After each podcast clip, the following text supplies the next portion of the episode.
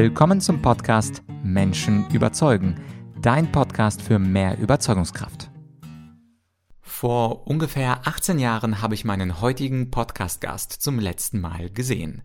Willkommen bei Menschen überzeugen. Mein Name ist Vladyachenko und mein heutiger Gast ist mein ehemaliger Politikprofessor. Er heißt Christopher Dase. Ich hatte bei ihm den Grundkurs internationale Beziehungen belegt und jetzt angesichts der Ukraine-Krise hat mich extrem interessiert, was eigentlich ein Politikwissenschaftler zum Thema Ukraine-Krieg sagt. Und das ist hoffentlich auch für dich ziemlich spannend und wir beschäftigen uns mit folgenden Fragen. Erstens, ist die NATO und ihre Osterweiterung schuld am heutigen Krieg in der Ukraine? Zweitens, was ist eigentlich die Sicht der Realisten und Idealisten auf den Krieg? Drittens, hat sich Putin in der Ukraine verrechnet? Und viertens, das war ganz interessant für mich, bedeutet es, dass das Brechen von internationalen Normen zu ihrer Stärkung führen kann. Das ist ein für mich äußerst spannendes Interview gewesen. Ich hoffe, du kannst auch für dich sehr viel daraus ziehen. Und jetzt viel Spaß mit meinem ehemaligen Professor, Professor Christopher Dase. Was sagt eigentlich ein Politologe zum Ukraine-Krieg? Kann man mit politikwissenschaftlichen Modellen den Krieg erklären, beziehungsweise kann man vielleicht sogar ableiten, wie der Krieg endet und was danach passiert? Das sind spannende Fragen und heute zu Gast ist mein ehemaliger Politikprofessor, Professor Dase. Ich hatte 2004, 2005 bei ihm den Grundkurs Internationale Beziehungen und Herr Dase, ich freue mich natürlich ganz besonders, dass Sie heute Zeit gefunden haben. Ja, ich mich auch. Herr Dase, gehen wir gleich mal in den Konflikt. Es gibt die Politikwissenschaft, ein Feld, ein relativ neues Feld, was man studieren kann. Und es gibt im Internet so einen ganz, ganz berühmten äh, YouTube-Vortrag äh, von Professor Mersheimer, der sagt, die NATO-Osterweiterung ist der Grund für den Angriffskrieg äh, von Russland und die NATO-Osterweiterung oder der Westen ist sogar schuld für den Krieg in der Ukraine. Was sagen Sie denn dazu? Naja, erstmal sage ich, das ist natürlich ein bisschen überspitzt äh, äh, formuliert von Herrn Mersheimer. Aber generell erstmal vorweg, äh, die Politikwissenschaft äh, hat eine Unterabteilung gewissermaßen, die sich mit internationaler Politik, mit den internationalen Beziehungen äh, befasst. Und das ist natürlich genau das Thema. Nicht? Das sind die Dinge, die wir erklären wollen, die wir verstehen wollen die wir ein Stück weit auch verhindern wollen. Also auch die Politikwissenschaft ist eine Wissenschaft, die auch praxisorientiert ist und Empfehlungen abgeben soll. Also deswegen ist auch diese Krise, dieser Krieg äh, besonders wichtig und interessant für uns als Wissenschaft. Und jetzt gibt es natürlich äh, Wissenschaftlerinnen und Wissenschaftler, ähm, die sich auch sehr stark äh, sagen medial äh, äußern. Und Mirsheimer gehört dazu, ähm, der schon immer sehr skeptisch und kritisch gegenüber der NATO-Osterweiterung war. Äh, aber das waren viele andere auch. Aber er hat das sehr prononciert gemacht und äh, argumentiert jetzt eben, dass diese ganze Osterweiterung äh, sagen schuld ist am gegenwärtigen Krieg. Und das ist natürlich in dieser Zuspitzung äh, unsinnig. Schuld ist erstmal natürlich äh, Wladimir Putin, ist Russland. Die haben sagen einen äh, Angriffskrieg geführt gegen die Ukraine. Das ist völlig klar und das äh, äh, soll man nicht irgendwie kleinreden. Aber Mersheimer hat natürlich auch einen Punkt äh, und der ist nicht ganz falsch. Und man muss kein Realist sein und muss, man muss auch kein, kein Putin-Versteher sein, um zu sehen, dass äh, bei so einer äh, Konfrontation, bei so einem Konflikt immer mehrere Parteien äh, sagen, eine Rolle spielen. Und in diesem ganzen Konflikt spielt natürlich auch der Westen und auch die NATO eine wichtige Rolle. Und äh, die Rolle genauer zu analysieren, ist auch Aus Aufgabe der, der Politikwissenschaft. Ähm, und da hat, wie gesagt, Mirschhammer durchaus einen Punkt, dass es auch die Osterweiterung war, die zur Verschlechterung der Beziehung zwischen äh, Russland und dem Westen beigetragen hat. Ganz klar. Wir müssen ja gucken ähm, und die Geschichte vom Ende des Kalten Krieges her sehen.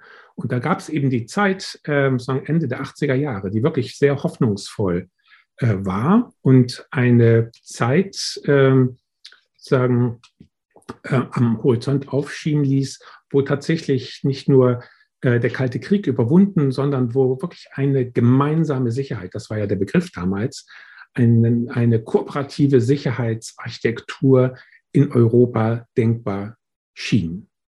Und das war eine wichtige Zeit, wo auch so etwas wie Vertrauen ähm, sich langsam entwickelte. Und dann, ähm, das kann man, kann man sehr genau sagen, analysieren, gab es eine Zeit, äh, wo das eben auch in Verträgen und in, in Absprachen mündete. Nicht zuletzt gibt es ja ähm, sagen die Bereitschaft Russlands zuzustimmen zur deutschen Wiedervereinigung. Ähm, und in diesem Zusammenhang, und das ist ja auch ein großer Streit, auch in den Medien, gab es äh, sagen Absprachen darüber, dass sich die NATO eben nicht nach Osten erweitern würde. Es stimmt, es gibt keinen Vertrag, es gibt nichts Schriftliches darüber, es gibt mündliche Bestätigungen davon von James Baker äh, etwa oder von Hans-Dietrich Genscher. Ähm, aber es gibt keinen Vertrag, äh, völlig richtig. Aber es gab äh, sagen, auf russischer Seite durchaus die Erwartung, ähm, dass diese Situation, ich sage es jetzt mal so, nicht ausgenutzt würde, äh, die NATO äh, weiter nach Osten zu erweitern.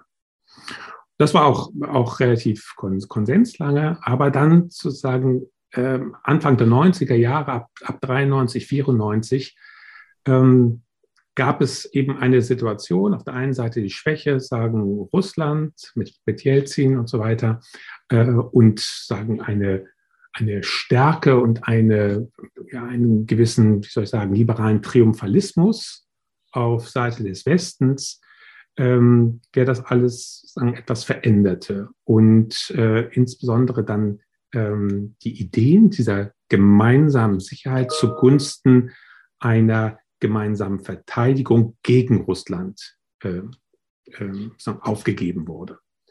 Und damit verschob sich so ein bisschen diese, diese Idee eines, einer gemeinsamen europäischen Sicherheitsarchitektur ja, und das ist, glaube ich, ähm, sozusagen der Pfad, der dann eingeschlagen wurde, ähm, der dazu geführt hat, hat, dass sich langsam, und man hat es erst gar nicht so richtig gemerkt, aber die Beziehungen zwischen Westen und Russland ähm, sich, sich deutlich verschlechterten. Es gibt ja in der Juristerei den typischen Begriff der Mitschuld. Also sehr selten bei Konflikten gibt es wirklich 100% Schuld auf der einen Seite und 0% auf der anderen Seite. Das kennen viele im Straßenverkehr. Wenn zum Beispiel man Fahrrad fährt ohne Licht abends, dann ist man Mitschuld an einem möglichen Unfall mit einem Auto oder sonstiger Personengruppe. Und wie ist es eigentlich hier? Also wenn man diese banale Frage stellen würde, ist die NATO schuld? Und wenn ja, zu wie wie viel Prozent. Wie kann man sich das als Nicht-Politologe denn vorstellen? Weil einerseits sagen Sie, Mersheimer hat durchaus einen Punkt. Also die NATO-Osterweiterung hat dazu geführt, dass äh, Putin die Ukraine angegriffen hat. Aber gleichzeitig sagen Sie, aber das ursächlich zu machen und die NATO schuldig zu sprechen, ist, wie Sie sagen, Unsinn. Wie könnte man das vielleicht in vier, fünf Sätzen beantworten, wenn man fragt, ist die NATO schuld? Und wenn ja, wie viel? Oder ist Putin schuld? Und wenn ja, wie viel? Also Schuld ist eine schwierige Kategorie äh, für, für Politikwissenschaftler, würde ich sagen. Ähm,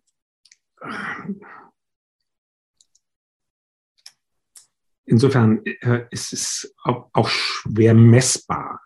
Also die, die, die Frage, wie viel Schuld äh, die NATO hat, äh, das ist, glaube ich, eigentlich eine unsinnige Frage. Ähm, viel wichtiger ist dann zu gucken, sagen, bei einzelnen Entscheidungen, ob sie klug waren oder nicht klug waren. Nicht?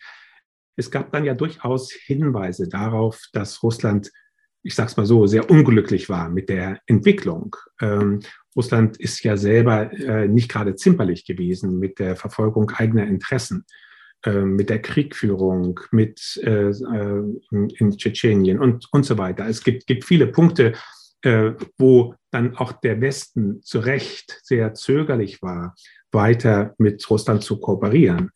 Ähm, all diese Punkte müsste man in so eine Berechnung von Schuld irgendwie einbeziehen. Ähm, das ist natürlich irgendwie äh, überhaupt nicht machbar. Aber es gibt so einen, so einen Punkt zum Beispiel, ähm, der nochmal darauf äh, hindeutet, dass sagen auch, ich sag mal, diplomatische oder handwerkliche Fe äh, Fehler gemacht wurden, äh, sagen auf westlicher äh, Seite.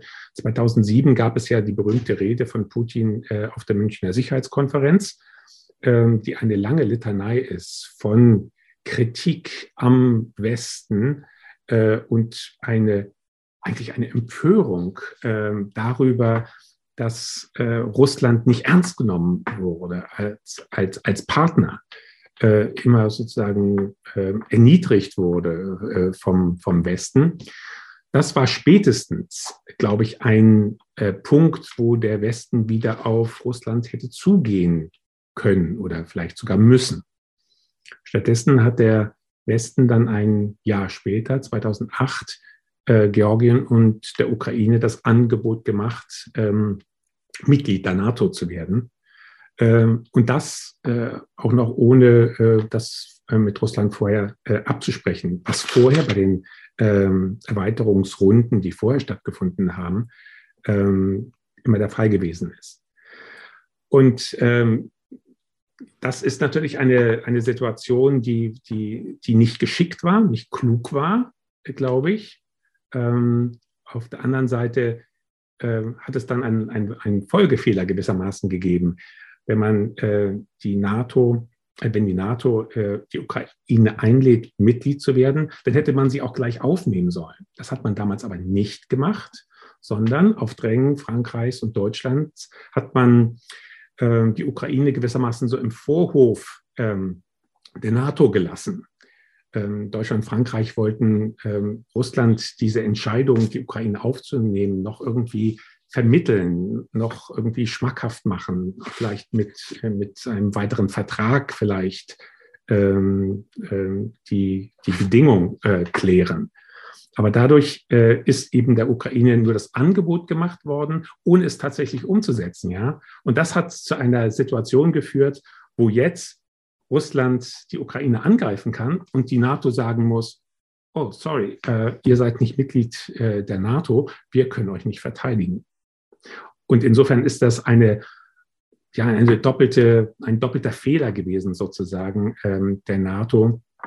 Ähm, und man kann deswegen schon sagen, ja, ähm, sie ist irgendwie natürlich äh, mit Schuld an dieser ganzen Situation gegenwärtig.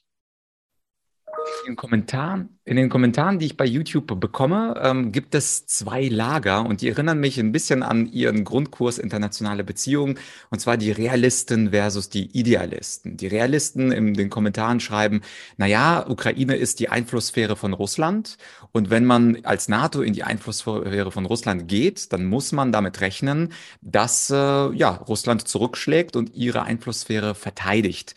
Oder einige schreiben auch, wenn man dem Bären auf die Nase haut, muss man sich nicht wundern, dass der Bär sozusagen zurück angreift. Äh, das wären also mal die Realisten. Und die Idealisten, ohne sich so natürlich zu nennen, sagen, ja, aber die Ukraine ist doch ein selbstständiger Staat, 91, äh, 92 getrennt von der Sowjetunion, anschließend unabhängig, dann auch als unabhängiger Staat in die UNO aufgenommen, als äh, selbstständiger Staat dann Zusicherungen bekommen auf unterschiedlichen Summits im internationalen Bereich. Und niemand hat ja 1993 oder 95 angezweifelt, dass die Ukraine kein unabhängiger Staat ist. Und jetzt äh, sagen die Idealisten, genau deswegen hat doch Ukraine ein Selbstbestimmungsrecht. Und die, das Volk selbst kann doch entscheiden, zu welchem Lager es sich zählen kann. Und schon damals, weiß ich noch, äh, da haben Sie uns erklärt, dass die Realisten eben davon ausgehen, dass wir in einem anarchischen Zustand international uns befinden. Also es gibt keinen letztlichen Richter darüber, wenn jetzt ein Land das andere eingreift. Äh, die Staaten sind chaotisch und wenn ein Land das andere angreift, dann ist es nun mal so und die anderen stehen bei. Wie kann man jetzt diesen Streit entscheiden oder was wird vielleicht deutlich äh, durch den Ukraine-Krieg in diesem Streit Realisten versus Idealisten? Es scheint ja so, als hätten die Realisten am Ende des Tages, zumindest jetzt, äh, wo wir das Interview führen, am 31. März eher recht als die Idealisten. Ja, Sie haben nur insofern recht, als tatsächlich hier sich ein Staat aufgemacht hat, diese ganzen Regeln, die wir in der internationalen Politik ja haben, Verträge, Institutionen, Regime, ähm, einfach sich darüber hinwegsetzt und bricht. Ähm, das heißt allerdings nicht, dass es diese Verträge, Regeln, Normen und so weiter nicht gäbe. Und äh, dass sie trotzdem eine, eine Bedeutung haben. Und äh, ich glaube, man muss äh, sagen, hier nicht nur betonen, dass natürlich die Ukraine ein selbstständiger ähm, Staat war oder ist äh, und ein Selbstbestimmungsrecht existiert. Es existierten natürlich auch äh, eine ganze Reihe Absprachen, Verträge, die Russland selber eingegangen ist äh, und Versprechen, die Russland gegeben hat. Und natürlich kann man äh, Versprechen brechen, aber das hat Kosten. Und die spürt äh, Moskau gerade ganz immens. Ich glaube, Putin hat sich enorm verrechnet. Militärisch, politisch, ökonomisch. Ähm, auf der ganzen Linie hätte er nie damit gerechnet, dass sich zum Beispiel die Ukraine so wehren würde, wie sie es tut. Ähm, politisch hat er, glaube ich, nie damit gerechnet, dass ähm, erstens äh, weltweit äh, dieser Angriffskrieg verurteilt wird. Und ich glaube, er hat auch nicht damit gerechnet, dass der Westen so äh, vereint äh, äh, dastehen würde, äh, wie er das tut. Auch die EU nicht. Und ökonomisch auch nicht. Ich glaube nicht, dass Putin damit gerechnet hat, dass der Westen in der Lage ist, so starke Sanktionen zu erlassen, die Russland wirklich treffen. Also ich glaube, das war alles Putin nicht klar. Ähm, und ähm, der, der Punkt ist, glaube ich, wichtig, äh, dass das Brechen von Verträgen, dass das, Verbrech, das äh, Verbrechen ist, äh, ist, auch richtig, aber dass das Brechen von, ähm, von Vertrauen äh, enorme Kosten haben wird und äh, das auf relativ lange Zeit.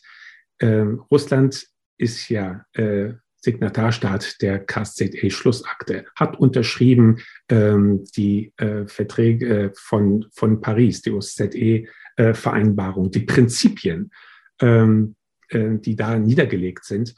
Ähm, Russland hat das äh, Budapester Memorandum äh, unterzeichnet, das die Ukraine äh, die Souveränität und die territoriale Integrität ähm, garantiert nachdem die Ukraine freiwillig die Nuklearwaffen, die es ja sagen, aus der Sowjetunionszeit geerbt hatte, äh, abgerüstet hat oder sagen, an die äh, Russen übergeben hat.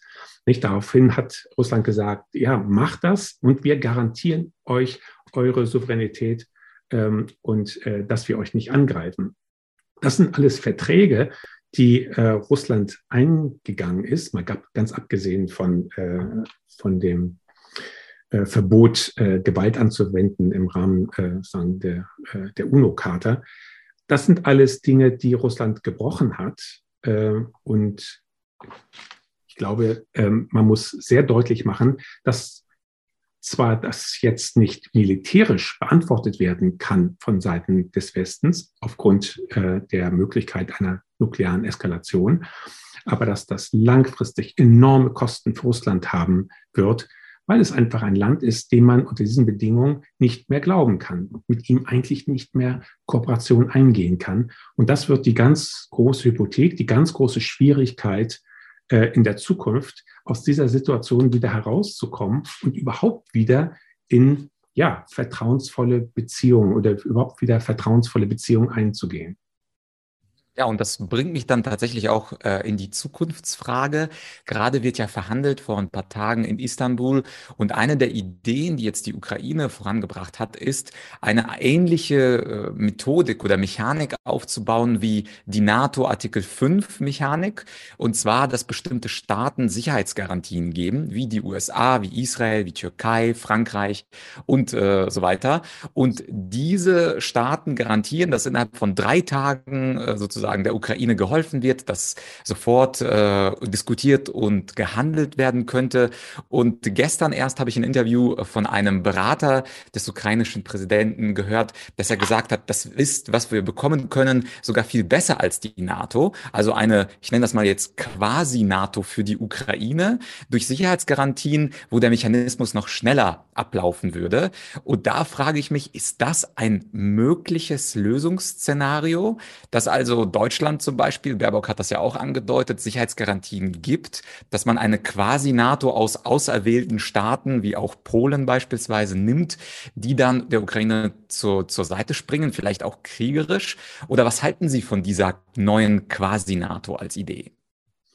Ja, das ist eine interessante Frage, denn es geht genau um diese Frage, nicht? Welche Sicherheitsgarantien ähm, können wir der Westen, kann äh, Russland der Ukraine bieten äh, für eine Nachkriegsordnung? Nicht? Wenn gleichzeitig so etwas wie Neutralität äh, äh, gewünscht ist von, von Seiten Russlands. Also, gibt, da gibt es natürlich unterschiedliche Abstufungen, unterschiedliche Möglichkeiten, äh, das zu machen auch eine NATO-Mitgliedschaft äh, kann ja, könnte ja abgestuft sein, nicht? Könnte ja sagen, eine volle äh, NATO-Mitgliedschaft sein, könnte eine NATO-Mitgliedschaft ohne Stationierung von ausländischen Truppen sein. Da kann man sich ja unterschiedliche äh, Abstufungen vorstellen. Wenn NATO überhaupt nicht äh, eine Möglichkeit ist, dann gäbe es ja, und das ist ja auch diskutiert worden, äh, sagen die Möglichkeit, die Ukraine längerfristig zumindest in die EU aufzunehmen. Nicht? Die EU hat ja auch eine Beistandsklausel im Lissabonner Vertrag, Artikel 42.7 ist es, glaube ich, äh, wo das geregelt ist. Und ähm, der ist weniger äh, scharf formuliert als die Beistandsklausel äh, äh der NATO, aber immerhin ist es eine, auch eine militärische äh, Beistandsklausel, ähm, die im Übrigen äh, schon vor längerer Zeit von äh, Frankreich äh, schärfer gestellt werden wollte, wogegen äh, Deutschland sich dann äh, positioniert hat. Aber das ist natürlich längerfristig auch eine Option für die Ukraine, gewissermaßen NATO-Light, wenn Sie so wollen, eine Sicherheitsgarantie über, über die UNO zu bekommen.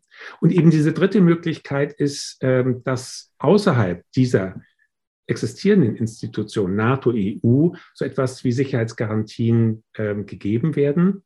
Ähm, Garantien, die eine Beistandsverpflichtung vorsehen von einzelnen bestimmten Staaten im Falle, dass die Ukraine wieder von Russland angegriffen äh, wird. Jetzt kann man sich da unterschiedliche äh, Staaten vorstellen, die sich daran beteiligen würden. Aber das ist natürlich alles Teil jetzt der äh, Vorverhandlung für Friedensverhandlungen, äh, denke ich. Ähm, da kann man sich unterschiedliche Konstellationen vorstellen.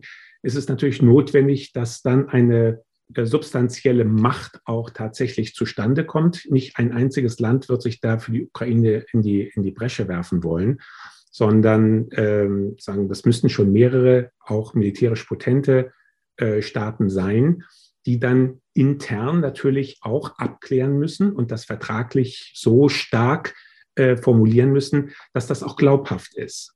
Nicht? Denn etwas anderes wird die Ukraine äh, nicht akzeptieren als eine wirklich glaubhafte äh, Unterstützung ihrer Souveränität für die Zukunft. Sie ist jetzt äh, einmal, oder eigentlich nicht nur einmal, 2014 mit der ähm, Annektierung der, der Krim ja schon, schon einmal überfallen worden gewissermaßen. Und äh, da braucht es schon eine sehr glaubwürdige Unterstützung und Sicherheitsgarantien von Seiten westlicher Staaten.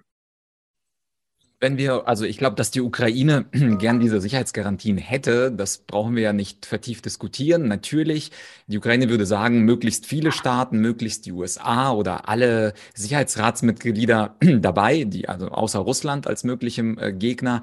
Das ist ja, glaube ich, äh, unbestritten. Aber jetzt, ist, wenn wir auf den Westen schauen, ist es denn im Interesse des Westens, also den aktuellen NATO-Staaten wie Polen oder auch USA als aus sicherlich stärkster NATO-Partner, äh, da die diese Sicherheitsgarantien zu geben? Das äh, muss man sich ja auch fragen, denn es ist ja nicht davon auszugehen, dass Russland auf einmal sagt, okay, wir machen jetzt nichts mehr. Sie haben ja gerade vor zehn Minuten ausgeführt, dass Russland jetzt das Vertrauen äh, des Westens verloren hat und viele, viele Verträge der letzten 20 Jahre gebrochen hat.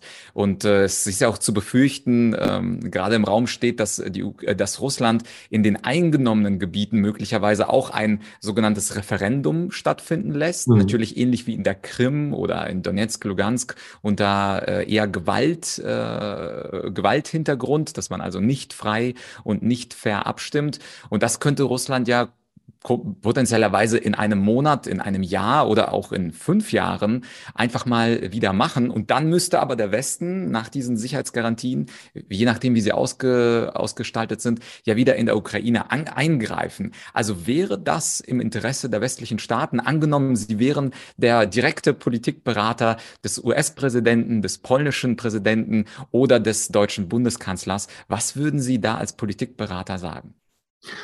Ich würde sagen, ähm, da ist ein großes Risiko ähm, mit äh, sagen, verbunden mit solchen Sicherheitsgarantien. Das ist ganz klar.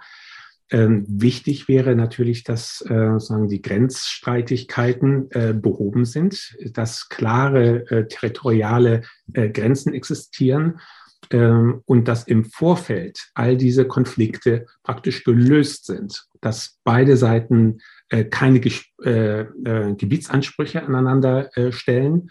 Das alles muss äh, vorher geklärt sein. Dann erst können so etwas wie, wie Sicherheitsgarantien gegeben werden. Das heißt, äh, wir sind hier erst ganz am Anfang eines langen ähm, sagen, Verhandlungsprozesses, der so etwas wie Sicherheitsgarantien am Ende haben könnte. Ähm, aber das muss sehr genau ausgehandelt werden, um nicht äh, möglicherweise äh, hineingezogen zu werden in so einen Territorialkonflikt äh, zwischen Russland und der Ukraine. Das äh, will der Westen sicher nicht und Deutschland schon mal gar nicht.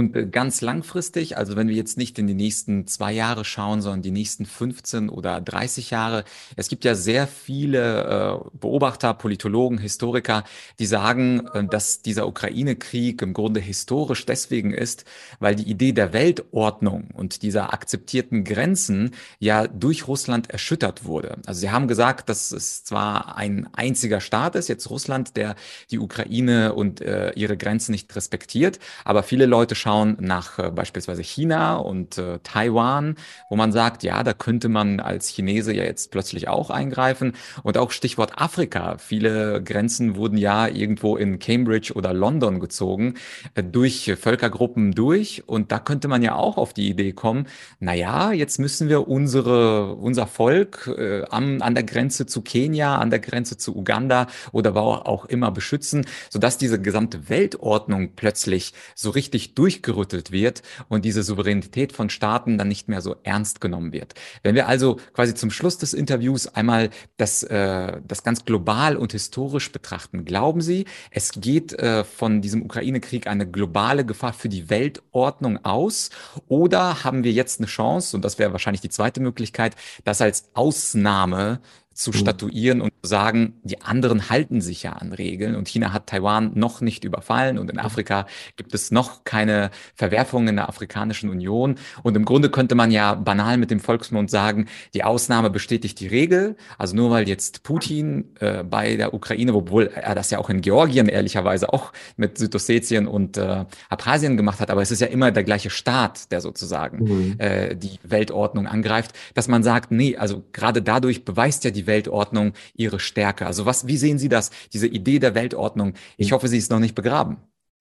Nein, äh, das ist sie sicher nicht. Ähm, es ist ja Gott sei Dank äh, nicht so, dass durch das Brechen einer Regel die Regel automatisch geschwächt wird. Ja, das ist ja sozusagen eine Erkenntnis der, der, der Normforschung. Es gibt sogar Situationen, in denen das Brechen einer Norm zur Stärkung der Norm äh, führt. Es kommt dabei eben ganz stark darauf an, wie die anderen Staaten jetzt in diesem Fall darauf reagieren. Ja, also wenn, wenn alle Staaten das skandalisieren, äh, dass es hier einen Angriffskrieg gegeben hat und dass die Souveränität gebrochen worden ist und Völkerrecht gebrochen worden ist, dann kann dieser Krieg auch zur Stärkung ähm, dieser Ordnung beitragen. Das ist genau der Grund, warum wir als äh, Politologen und Politologinnen auch so ähm, erstaunt waren und kritisch waren gegenüber der Reaktion etwa Chinas oder anderer Staaten wie Indiens, die sich nicht explizit gegen diese, äh, diesen Angriffskrieg gewendet haben. Auf diese Stimmen kommt es an. Es kommt eigentlich auf jede Stimme an. Aber natürlich ist die Stimme von so wichtigen Staaten wie China, Indien, Südafrika äh, besonders wichtig äh, so eine, ein Normbruch, ähm, eine Normverletzung zu benennen und zu kritisieren. Denn nur so kann die Norm aufrechterhalten werden. Deswegen ist die, ähm, die Verurteilung in der Generalversammlung ein, eine wichtige Sache, äh, ohne Zweifel. Aber es gibt eben auch wichtige Ausnahmen, äh, wie China, Indien äh, und so weiter, äh, die sich da, äh, ich sag mal, verständnisvoller gegenüber der russischen Kriegführung geäußert haben. Und das ist problematisch. Das ist problematisch für die internationale Ordnung, wenn hier der Eindruck entsteht, ja, wir können wieder zurück äh, zu dieser Vorstellung der Einflusssphären, ja, der politischen Großräume, äh, wo einzelnen Staaten das Recht eingeräumt wird, in ihrer Umgebung zu schalten und zu walten, wie sie wollen. Das wäre in der Tat ein Problem für die Weltordnung, nach wie vor sondern auf der Idee der souveränen Staatlichkeit äh, basiert. Und ähm, auch so Staaten wie, wie China, die müssen sich schon ähm, sagen, auch gut überlegen, äh, wie sie äh, sich zu dieser, äh, ja, zu diesem Krieg verhalten. Denn gerade China, aber auch Indien und Südafrika und so sind ja eigentlich Staaten, die ähm, immer wieder die Souveränität ihrer Staatlichkeit betonen. Und wenn sie das jetzt nicht mehr tun, äh, ja, gerät auch ihre Ideologie, sage ich mal, ein, ein bisschen ins Wanken. Also ich gebe die internationale Ordnung noch nicht auf, aber es hängt viel davon ab, wie jetzt im weiteren Verlauf auch über diesen Krieg gesprochen und geurteilt wird. In dem Maße, in dem wir sagen, ja, es ist irgendwie verzeihlich und äh, ja, wir sind vielleicht in einer ähnlichen Situation und wollen auch mal so einen Krieg führen, in dem Maße, in dem so eine Meinung um sich greift, wird ähm, sagen die, ähm, die die Gültigkeit, die strikte Gültigkeit äh, sagen, des Souveränitätsrechts, des äh, Nichtinterventionsgebots der UNO-Charta natürlich unterminiert. Ja, und die allerletzte Frage, Herr Dase, ist äh, die, wo holen wir uns eigentlich die Information her und wo sollten wir sie herholen? Meistens ist es ja so, wenn zwei sich streiten, ist es äh, direkt bei ihnen nach Informationen zu schauen nicht die beste Idee, weil sie natürlich den Informationskrieg gewinnen wollen.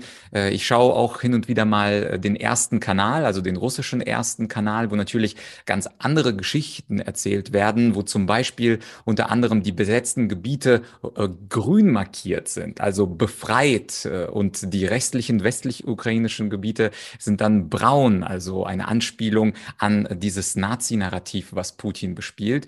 Äh, also sicherlich ist der erste Kanal und vielleicht auch die ukrainischen Medien nicht das Beste. Nun gibt es aber vielleicht auch als Folge der Corona-Politik auch viele Menschen, die Leitmedien ungern konsumieren und die sagen, ja, was die Tagesschau sagt, das äh, ist auch nicht das Gelbe vom Ei, das ist doch alles gesteuert und gekauft gekauft. Witzigerweise ist es auch bei mir so, dass mich Menschen im Kommentaren fragen, Vlad, wer bezahlt dich eigentlich? Und manchmal mache ich mir da den Spaß, manchmal sage ich die CIA, manchmal sage ich, äh, das sind die Russen, also um ein bisschen äh, auch äh, nicht ganz diese persönlichen Attacken ernst zu nehmen. Aber wie informieren Sie sich beispielsweise? Äh, wo nehmen Sie die Infos? Und äh, vielleicht könnten Sie sogar ein oder zwei Links oder Zeitungen nennen, die wir dann unter dem Interview verlinken können. Ich glaube, es ist wichtig, äh, sich breit zu informieren. Ähm, das, das ist richtig. Sicher nicht nur ein oder zwei Tageszeitungen. Jetzt gerade im Krieg ähm, habe ich fünf, sechs, sieben Zeitungen, die ich regelmäßig sozusagen scanne einfach und äh, mir die wichtigsten Sachen äh, raussuchen. Einfach weil man häufig auch eben Zusatzinformationen kriegt, die in den anderen Zeitungen nicht vorhanden ist. Ähm, natürlich muss man, muss man schauen, sagen, welche Zeitung man liest und man, man weiß ja auch ein bisschen, wie die ähm, sagen, ideologisch äh, stehen. Ähm, das muss man immer in, in Rechnung stellen. Ähm, ich würde schon sagen, dass es äh, sagen, eher vertrauenswürdige ähm, äh, Zeitungen gibt als weniger vertrauenswürdige. Also wenn ich was Konservatives suche, dann würde ich eher die Welt lesen als die Bildzeitung. Ähm, aber ich würde eben so die ganze äh, Bandbreite, was weiß ich, von der Taz oder äh, noch andere äh, bis hin zur ähm, FAZ-Welt und, und so weiter äh, lesen. Ähm, das ist, glaube ich, schon richtig. Ähm, die öffentlich-rechtlichen ähm, sagen Fernsehanstalten, Rundfunkanstalten ähm, halte ich nach wie vor für, für ausgesprochen äh, glaubwürdig, äh, was die Information auch über diesen Krieg angeht Da gibt es überhaupt keinen kein Zweifel äh, dran. Ich glaube, das muss man auch mal immer wieder sagen. Ähm, und in der Tat ist es wichtig, äh, auch international zu gucken. Ich regel, äh, lese regelmäßig die New York Times, äh, Washington Post, äh, die britische Zeitung, äh, was in Frankreich geschrieben wird, einfach um hier auch unterschiedliche nationale Perspektiven in den Blick zu nehmen. Nicht? Wir nehmen das auch natürlich äh, vor unserer äh, sagen, äh, sagen historischen äh, äh, Vergangenheit war. Wir haben selber bestimmte Interessen in der Region, sag, als, ich sag mal, als Deutschland oder als Deutsche. Ähm, es ist gut, auch hier die Perspektive möglichst breit sagen, aufzustellen und auch das wahrzunehmen, was andere Staaten oder was in anderen Staaten über diesen Konflikt und generell gedacht wird. Mhm. Ja, vielen Dank für diesen Tipp, Herr Dase, und natürlich vielen Dank für Ihre Einschätzung und für Ihre Zeit. Hat mich sehr gefreut, dass wir uns nach äh, ungefähr 18 Jahren nochmal noch mal wiedersehen. Und ja, das war also das Interview mit meinem ehemaligen Politikprofessor Christopher Dase. Übrigens habe ich zum Thema Ukraine noch so einige weitere Videos auf YouTube. Bedeutet also, wenn du meine persönliche Meinung zum Thema Ukraine-Krieg wissen möchtest, vielleicht weißt du, dass ich selber aus der Ukraine ursprünglich komme, dann findest du diese extra Inhalte und extra Beiträge von mir auf meinem YouTube-Channel. Und der heißt Argumentorik Menschen überzeugen mit Vlad mittlerweile knapp 60.000 Abonnenten. Da bin ich natürlich sehr stolz und froh drüber. Und wenn du mich mal in Farbe sehen willst oder auch einige meiner Gäste in Farbe sehen willst, dann abonniere doch den YouTube-Kanal. Hin und wieder werden dir dann Videos vorgeschlagen und vielleicht hören wir uns nicht nur in Zukunft, sondern du siehst mich auch auf YouTube und kannst unter dem Video direkt auch selber kommentieren. Also, wenn du kurz Zeit hast, geh auf deine YouTube-App, abonniere meinen Kanal Argumentorik auf YouTube und wir sehen uns bald hoffentlich auch mal in Farbe. Bis bald, dein Vlad.